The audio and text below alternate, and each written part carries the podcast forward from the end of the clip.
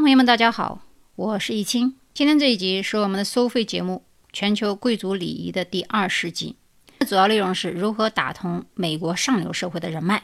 由于间隔的时间比较长，首先我们来回顾一下前几集所讲的一些内容，不知道大家还记得不记得？我们曾经讲过贵族珠宝的佩戴选择和礼仪学校，包括用餐礼仪和商务用餐的区别，家庭、商务，包括 picnic。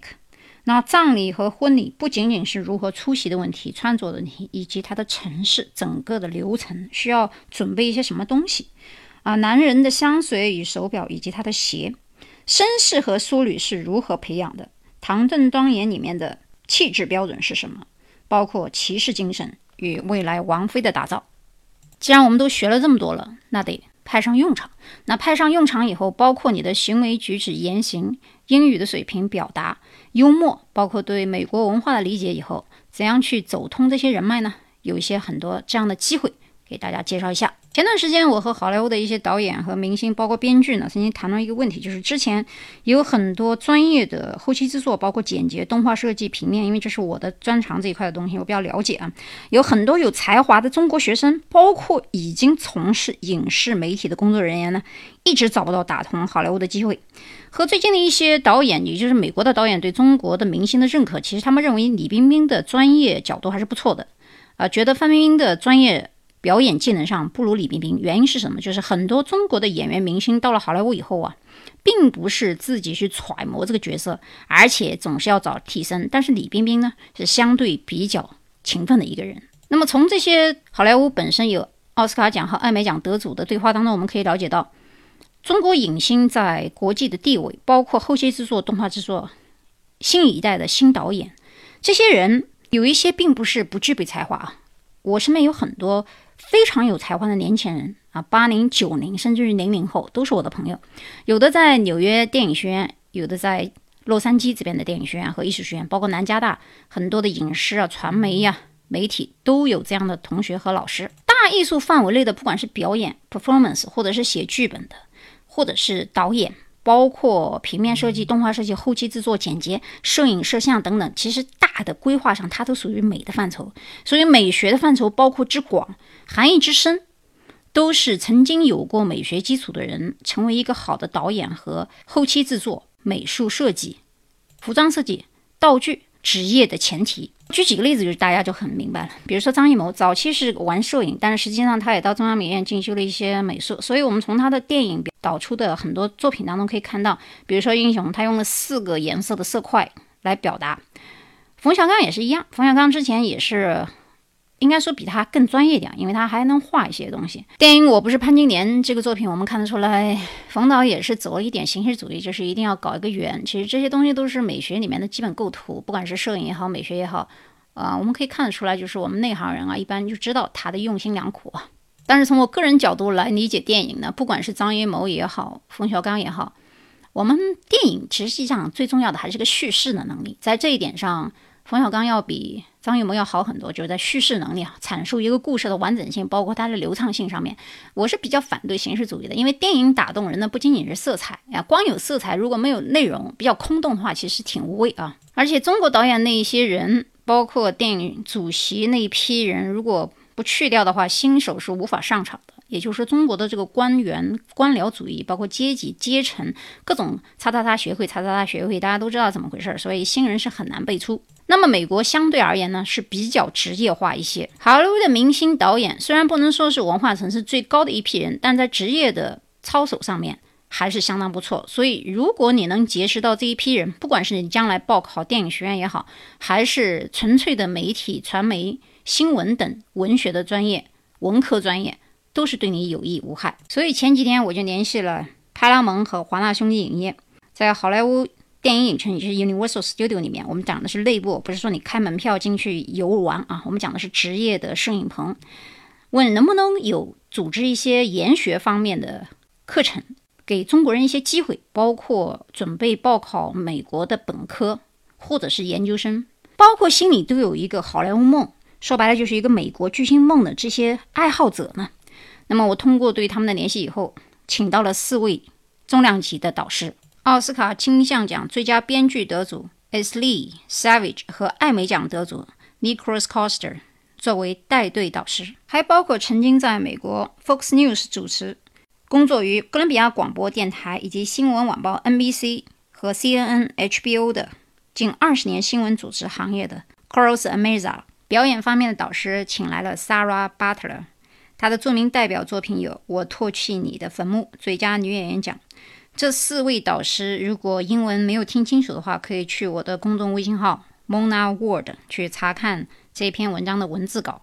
这个历时十二天的研学过程，开学时间是七月十号，报名截止日期是三月十号。如果有人需要咨询我这个问题的话，可以加我个人微信。M O N A M U N G I A 加的时候，请说明一下你咨询的是奥斯卡研学，还是哈佛的夏令营等等，或者是留学移民。因为每一种业务，我需要立刻知道你找我的目的是什么。啊，没有那么多时间虚谈啊！我这人不太喜欢客套，哎，你好什么的。过年发短信啊，其实对我来说都不重要。我喜欢开门见山，比如说，哎，你好，你告诉我你是我的听友还是我的读者，然后你需要找我干什么事儿？我们以最短的时间，以美国方式。以最快、最高的效率完成大家的任务。那么，很多订阅我收费专辑的朋友可能会说：“嗯，这个跟我没啥关系，我又不是导演，我又不是学表演的，我也不是说后期制作或者剪辑摄影。那么，跟我有什么关系呢？”从表面上看是留学研学或者是专业的一件事儿，但是你错了，你看不到这是一个人群和人脉。打一个比方，铺天盖地各种大学、中学的夏令营太多，但是这样的机会。非常难得，尤其是你可以直接接触到奥斯卡和艾美奖的金奖得主，这样的人就有点像在专业行业里面，你进的不是北影，你进的不是上戏，但是你进的是中国电影协会，跟主席直接打交道。你要是直接认识这些大导演，那还得了？表演再好，如果你没有一个好的经纪人，没有一个推手，没有一个后期发布，包括制片人、经纪人，这才是在这个行业，包括你以后做新闻媒体。主持所需要的人脉。我记得上上一集的时候，曾经有人问我关于跨国婚姻和美国的择偶的婚姻阶层如何去选择。那么很多人其实并不知道有 millionaire 和 billionaire 的 club。那你怎么去进去？你是需要介绍人的。如果现在还有人给你介绍华人作为婚姻的跨国婚姻关系拿到绿卡，实际上如果对美国文化了解的话，如果你能嫁一个外国人，你可以不管是在投资资金。产出、投资、房产、车子，包括未来的规划上，都会缩到十到二十年的努力程度。原因是，不管你是新移民还是二代、三代移民，过来以后，华人地位第一不算太高，第二，他的经济实力没有早些的一些爱尔兰人或者是。纯种白人，包括高加索人，他们的祖祖辈辈打下来的基业，包括城堡，包括怎么的，他有一所房子留给他的后代，车子就更不用说了。所以你的努力方向和程度上要跨越很多人。说的难听一点，在美国的确有种族歧视和阶层，阶层这个问题在阶级中国也是有的。嗯，不要去忽视，或者说一定要说众生平等，生下来都不一样。某些网络某某红人，不就是因为含着金蛋出生的吗？所以我们在出国融入的时候，一定要眼高。那么，怎么样融入？怎么样进又出？也就是围城当中的进城和出城，实际上是需要你把握这个火候的。那么，这个研学的条件呢？首先，你的英语不能太差。如果你是高中生或者是初三以上，十五岁以上才可以报名。上限没有特别的限制，因为有一些人在从事专业的行业当中，有可能三十多岁了，也是可以没有问题的。Welcome。因为一来学习是分组，第二。也分专业和考学的，也就是大学生的这样一个情况。所以，大学生如果是为了报考美国或者是欧洲，甚至于中国的一些表演或者电影或者导演专业的时候，可以拿到一些导师的推荐信。你想呢？你要是拿到奥斯卡导演、编剧、艾美奖编剧的推荐信，你想敲开美国哪一座电影学院的本科或者研究生门，那不是轻而易举的事儿。我们中国人可能不熟悉这些大导演，但是美国人只要是这个行业的人。他怎么可能不知道这些名字？对于他们来说都是如雷贯耳，对于中国人来讲可能很陌生。所以我才说，如果你没有听懂的话，可以去看一下文字稿，因为可能我说的比较快啊。那么话又说回来了，既然是我们的贵族礼仪的第二十集，在见到这些人和去的时候，我们如何着装，如何行为礼仪，是我这里需要提一下的。首先，艺术的大范围内讲究自然，不做作。所以我们去的时候呢，你尽量可以放松自己的状态。我们在讨论问题的时候，你可以流利的回答英语，或者你带一个翻译，而后期制作剪辑主要是拼这个电脑手上功夫，实际上同行之间也不需要多交流，我们的 geek 之间的交流就是手指头和鼠标。到达表演艺术的时候，很多行为肢体、身体语言也超过了我们的语言表达能力，在这方面，学习表演的人更为清楚。美国人讲究事必躬亲，也就是说不需要用替身，包括写论文或者是交流讨论会的时候，尽量自己开口，哪怕说的不是太好，没有问题，主要是重在参与。那么这次机会，除了你接近这些巨星之外，你还可以得到上镜的机会，就是现在美国正在播的一些新的电视剧，新学院当中成绩特别优秀的，或者是表演，或者是导演，或者是其他写剧本的人，可以参与到剧本的制作、上镜，包括表演角色当中去。那么，即使不是学表演的，不是学导演的，也不是学后期制作的人，没有经验过大场面的人，其实可以去看看热闹，也是开开眼界。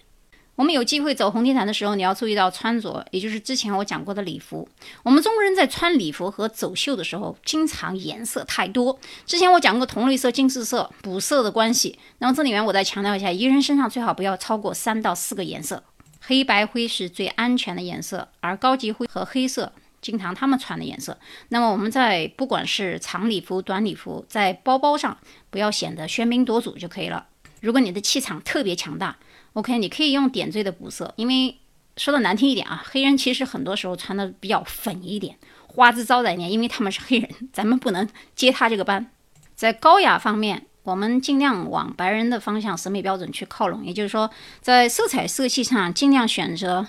柔和同类色系能显出你的高雅的气质。男生在出席红毯或者是秀或者是毕业典礼的时候，可以穿一些发亮的皮鞋，而这发亮的皮鞋一般只有在走秀的时候和另外一个场合，就是结婚的时候才会用到。所以平时如果中国人穿亮擦擦的皮鞋啊，实际上是不懂礼仪。领结领带，包括西装的配色。都是很讲究的，之前我已经讲过，这里就不繁述了。女生如果是导演或者是制片这块的，你可以走西装中性风，没有关系。如果你是表演系的话呢，尽量穿一些长裙的礼服。但是在我们工作学习的时候，你一个 T 恤一个牛仔裤完全没有问题啊。我们在学习状态，包括你头发乱蓬蓬也没事儿，大家都是那么牛，怎么舒服怎么来。派拉蒙影业公司和。华纳兄弟会给大家一些指导。实际上，我们谈到华纳兄弟的时候，很多人会觉得中国的华谊兄弟很像。其实这个名字大家一听，这是很 copy 的了。说到华谊，我也不得不说，王中军、王东磊他们也是美院毕业的，自己还搞了个美术馆。所以这个美术大的范畴之类美学，不管是美术、绘画、摄影、建筑、雕塑，包括现在的我们舞美、灯光设计、导演、后期制作，其实都是大的美学。很多人可能看不起画画的人。你说的对，那是画画的，他不是学美学的。真正的大的广义的美学范围内，包括的文学和哲学的范畴。真正的有文化的人，他不完全是一个画画的人。当然，你懂画会更好，因为你基本功扎实嘛。所以有很多人在问我，平面设计、动画设计它的未来走向怎么样流到美国这个问题上呢？我是觉得，第一，一看你有没有身份，因为在美国找工作的话，你如果没有身份，实际你的竞争能力就不足，除非招聘你的公司愿意帮你申请。转 H1B 转成 EB3A 雇主移民，那你才有可能留下来。所以当时有一些家长或者是其他朋友在问我关于留学转身份转工作的时候，我会建议你们量力而行啊，是不是要留在美国，还是回北京、上海发展，要根据自己家庭的情况来定。其实我们看到，不管是《捉妖记》还是《海王》这两部非常有票房的作品，都是美国的华裔导演指导的。所以，我们新生代的中国人不可小觑啊！通过之前我们一系列对美国普通人的素质着装，包括品味的学习之后呢，今天我给大家讲的重点其实就是怎么样融入和打通人脉，和接近自己不熟悉的一些族群的时候，该有什么样的行为和举止。夜幕降临，路灯一排排的点亮，静谧而温暖，同时。这也是一座梦想之城，因为这里有环球影城，这里坐落着好莱坞，全球最为盛大的奥斯卡奖评审以及颁奖典礼就在这里。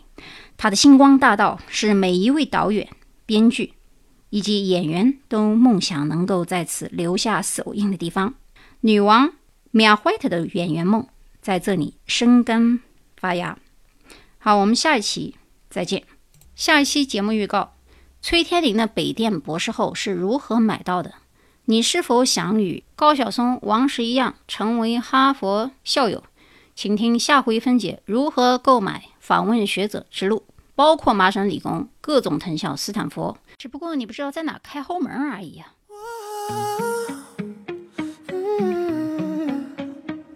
You've been running around, running around, running around, throwing that dirt all on my name. Cause you knew that I knew that I knew that I'd call you up. You've been going around, going around, going around every party in LA. Cause you knew that I knew that I knew that I'd be at one. Oh, I know that dress is karma, perfume regret. You got me thinking about when you were mine. Oh, and now I'm all up on you. What you expect? Not coming home with me tonight. You just want attention.